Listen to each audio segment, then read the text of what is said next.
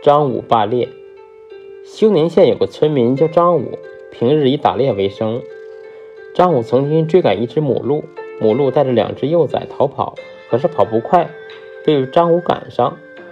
母鹿估计免不了被抓住，看到身旁有一堆松土，就拉着幼崽伏下，然后用松土将它们盖住，而自己投进张武的网中。这时，张武的母亲正巧从家里出来，远远地看见张武在追赶鹿，就直奔设网的地方，把目睹的情况告诉儿子。接着撕破网，放走母鹿，连同两只幼鹿也释放了。张母说：“人有母子之情，动物也有这种感情。